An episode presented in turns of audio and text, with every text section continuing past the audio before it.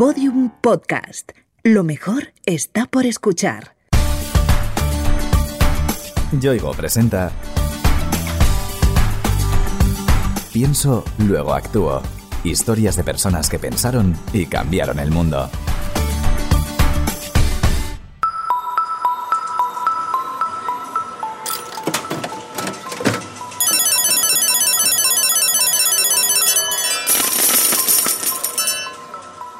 Para algunas personas, estos sonidos tienen relación directa con un grave problema. Son ludópatas, tienen una inclinación patológica al juego y no pueden controlarla.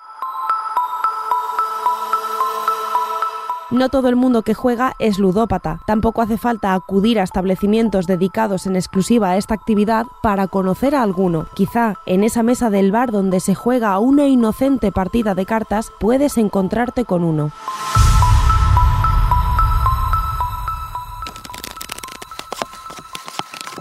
La ludopatía está considerada una enfermedad por la Organización Mundial de la Salud y aunque puede manifestarse en cualquier momento de la vida, no es nada raro que salga a la luz en la adolescencia. Hay un estudio de, del Ministerio de Educación que habla de que menores entre 14 y 18 años, el 21% juega de forma presencial. Y ya hay un estudio ahora reciente de un psicólogo de la Universidad de Santiago que dice que el 2% de menores entre 14 y 18 años ya tienen problemas patológicos con el juego. Y son cifras que están aumentando cada vez más, sobre todo por la forma de poder jugar las 24 horas que tiene el juego online.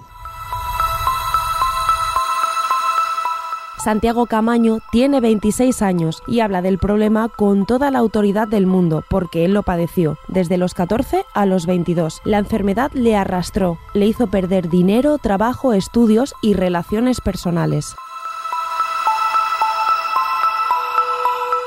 Santiago está rehabilitado desde hace aproximadamente un año. Pidió ayuda hace cuatro, pero algunos indicios de su enfermedad, casi imperceptibles, estaban presentes desde mucho tiempo antes. Siempre, siempre fui muy competitivo, de verdad. Yo recuerdo que siempre quería revancha. Siempre que perdía, revancha. Y si perdía varias veces, pues ese juego, ese deporte no lo volvía a practicar porque sabía que iba a perder y yo lo de perder lo llevaba fatal. Y yo creo que sí que ese afán de, querer siempre ganar o recuperar incluso lo que habías perdido, pues sí que influye mucho a la hora de empezar a jugar y después ese el motivo cuando pierdes, pues quieres recuperar lo que has perdido, incluso cuando estás ganando, pues pensar que estás en racha y que es lo tuyo y no parar. Entonces una cosa lleva a la otra y al final no paras nunca.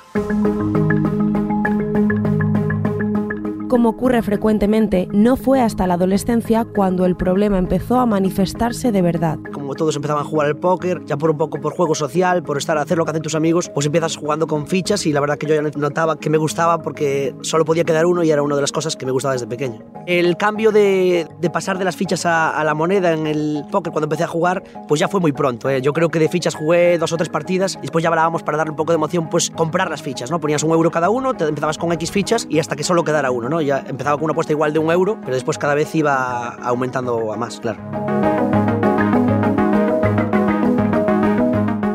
Santiago empezó a perder el control sobre el juego. Las partidas de póker dejaron de ser un entretenimiento para pasar a convertirse en algo más serio. Lo que empecé fue el póker online. Yo ya empecé de pleno con una suplantación de identidad de mi madre, puse los datos de ella, jugaba con su nombre, cargaba pues con el pin que te dan en un kiosco, que es tan simple como poner 16 dígitos y ya cargas el dinero en la cuenta, y ya empezaba a jugar online hasta el punto de que llegué a falsificar las notas para suspender. Había probado todas y puse que suspendiera dos para quedarme en casa estudiando, entre comillas, para que nadie me pidiera explicaciones cuando yo había probado todo. Para jugar al póker. Hasta el punto de que yo vivía a 20 metros de la playa y estuve un verano sin tocar la playa.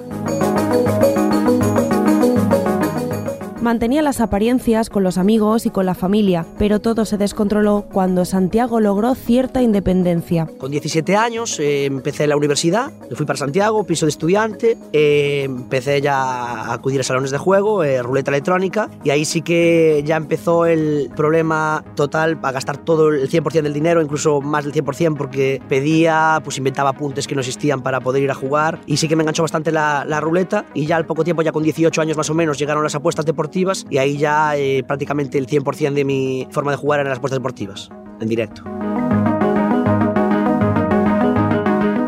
De igual forma que el objeto de su obsesión fue variando del póker hacia las apuestas deportivas, los métodos para conseguir el dinero también fueron cambiando. Con el dinero que me daban mis padres para ir a estudiar, pedía dinero para apuntes, para libros que realmente no compraba porque al final dejaba de ir a clase para ir a jugar. Enviaba pues informes de la universidad que no existían, los falsificaba con un amigo para que pensara que estaba yendo a clase, lógicamente. Y después incluso pues el dinero del piso de mis compañeros y mío, mi parte pues llegué a, a gastarlo, a robarle a mis compañeros y a gastar el mío.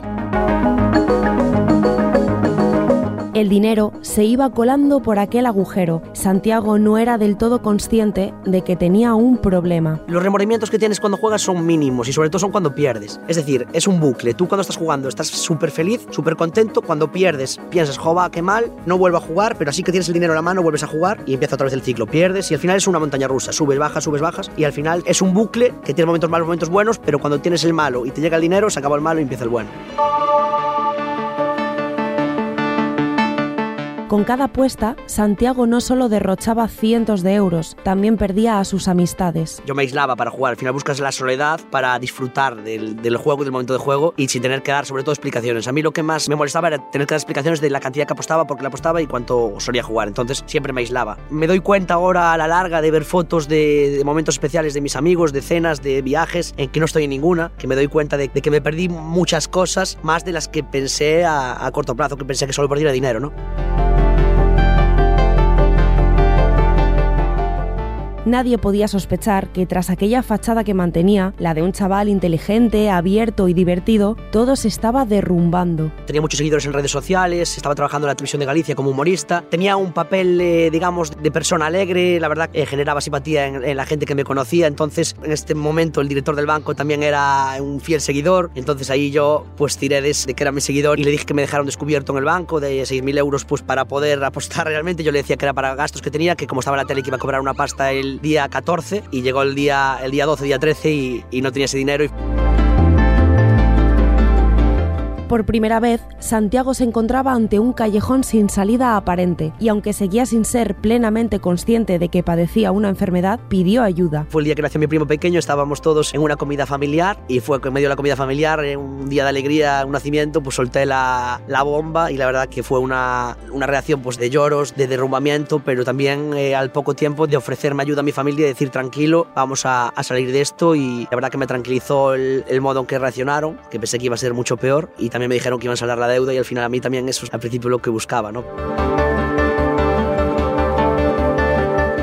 Santiago acudió a la asociación Agalure, que presta ayuda a personas que, como él, padecen una adicción que no depende de sustancias. Allí estuvo en tratamiento psicológico y logró mantenerse sin jugar durante 10 meses, hasta que por iniciativa propia decidió pedir el alta. A los 15 días más o menos recaí y ya volví al psicólogo y a partir de ahí pues tuve cuatro recaídas seguidas por no hacer las cosas bien hasta que llega la, la última recaída y ahí sí que es el momento en el que yo veo que tengo un problema, que yo no soy capaz de solucionarlo yo solo, me veo psicológicamente destrozado, pienso en quitarme del medio, incluso pensé en suicidarme como pensar en coger un avión y desaparecer y hasta que voy a hablar con el psicólogo y con el secretario de la asociación y son cuando me, me dan con la tecla, me miran y, me dice algo así como que es la primera vez que ven sinceridad en mis ojos. Ellos vieron que ahora sí que quería. En todos los casos relacionados con adicciones, la rehabilitación se basa en métodos estrictos y muy meditados. Para Santiago también fue así. Tienes que hacer un control exhaustivo de la economía, ¿no? Tienes que tener una cuenta mancomunada con una persona, no puedes tener que acceder a tu propia cuenta. Tienes que tener una previsión del mensual de lo que vas a gastar, de lo que vas a ganar, tenerlo siempre apuntado en una libreta que tiene que controlar la persona que te apoya, tu familiar en este caso. Y la verdad que también tienes un presupuesto diario que digamos que es el más complicado, que tú tienes que hacer una previsión de lo que vas a gastar en el día a día, gastar eso nada más y es bastante duro al principio, pero te acostumbras y acabas gestionando mejor no solo el tema de no jugar, sino tu propia economía. Durante el proceso de rehabilitación sufrió recaídas, algo habitual en casi todos los pacientes. Son baches en el camino que normalmente se superan. En la cuarta recaída llegué a hablar conmigo mismo pidiéndome por favor que no fuera a jugar. Entonces yo acudí al psicólogo y le dije, es que yo no soy ludópata, yo me volví loco. Y me explicaron un poco que era parte del proceso, que lo que estaba era un proceso muy muy metido del juego y que podía salir. Entonces sí que me interesó un poco de ese hablar conmigo mismo, me llegó por qué, qué pasó. Entonces decidí también pues estudiar psicología para conocer un poco más la mente y también poder ayudar en su momento de forma profesional a la gente que me pide ayuda y la gente, en vez de derivarla, pues poder ayudarla yo, ¿no? Hoy en día, Santiago sigue estudiando psicología, pero además colabora con la Asociación Agalure en actividades de información y prevención. Ya antes de darme el alta, ya empecé a dar charlas en colegios a chavales de cuarto de eso y la verdad que hay una pregunta que hago siempre, que es ¿cuántos de vosotros de aquí conocéis a alguien de vuestra edad o vosotros mismos que jugar alguna vez o jueguen normalmente, ¿no? Y siempre levanta más de la mitad la mano y, y dije, esto está peor de lo que yo pensaba y ahí es cuando dije yo, pues voy a hacer un Twitter en este caso, pues en las redes sociales, intentar hacer alguna iniciativa y bueno, por ahora va funcionando bien y espero que siga creciendo y poder por lo menos generar debate. En Twitter, Santiago desarrolla una gran labor. Allí creó un perfil llamado Ludópata Rehabilitado, desde donde da visibilidad al problema. Ludópata Rehabilitado es una persona que siente mucha impotencia de ver que no hay regulación eh, con respecto al juego y que la publicidad se emite a todas horas, que ve a niños tararear anuncios de apuestas sin darse cuenta de lo que están haciendo y lo que busca pues es concienciar, llegar a las mentes de la gente, ver que hay un problema y sobre todo el tema de la ludopatía, que vean que está más cerca de lo que piensan, que no es de bichos raros como se pensaba hasta ahora, concienciar y sobre todo que se cree un poco un ambiente de, de pedir que se cambie la regulación.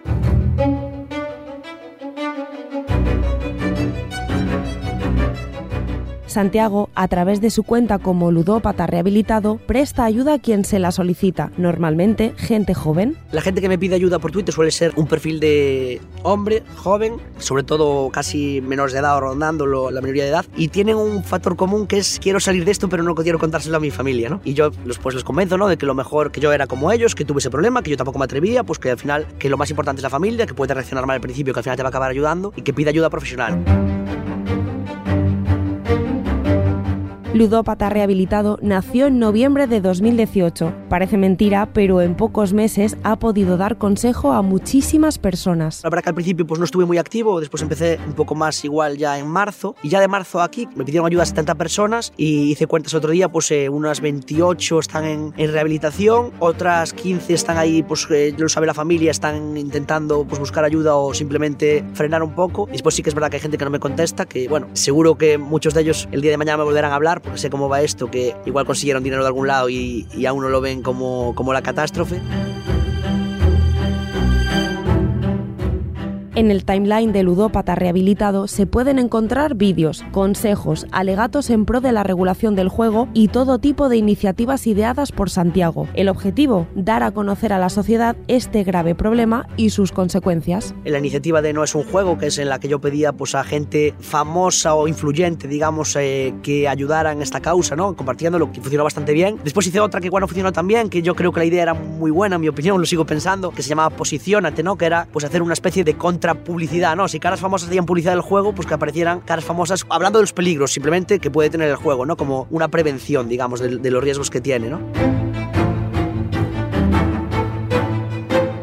En Agalure, donde Santiago acudió para pedir ayuda, se muestran muy satisfechos por la labor que realiza, tanto en redes sociales como en las charlas que da con ellos. Francisco Gil, presidente de la asociación, destaca sus aciertos. El trabajo de Santi nos da una visibilidad y una normalidad ante la gente que no se daba hasta ahora es muy importante que hagan valor que estas enfermedades existen y que hay solución para ellas y que no están solos la gente que lo está viendo. O sea, que es muy importante que esta gente diga, pues mira, eh, este chaval que tiene tanto desparpajo, que es tan simpático y tal, le pasa lo mismo que me está pasando a mí, si él pudo hacerlo, pues nosotros también podemos hacerlo.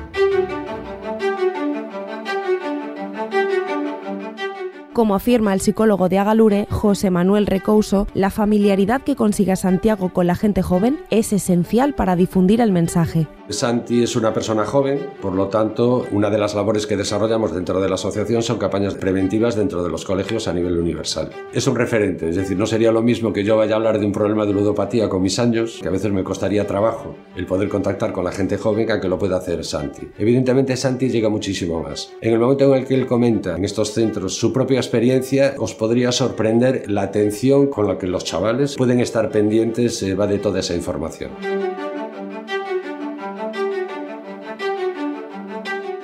Santiago Camaño tiene muy presente que él ha estado ahí, en un lugar oscuro, y que salió de él gracias a la ayuda de especialistas y voluntarios. Hoy utiliza su experiencia para ayudar a otros jóvenes, hablándoles de tú a tú. Al chaval que juega y dice yo controlo, eh, le digo que yo era ese chaval que jugaba y decía yo controlo, y que sobre todo cuando intentas dar explicaciones de por qué tú controlas, igual es que hay algo interno que, que está fallando, ¿no? Que puede caer cualquiera, y tanto a nivel social, gente pobre, gente rica, gente lista, gente inteligente o menos inteligente, pues que puede caer. Es una enfermedad, lo puede tener el presidente del gobierno, lo puede tener el chico del barrio que está viviendo en la calle. La forma de evitarlo, como digo yo, es no jugando, y no voy a ser yo el que diga de jugar con cabeza o jugar con control porque yo no lo puedo recomendar.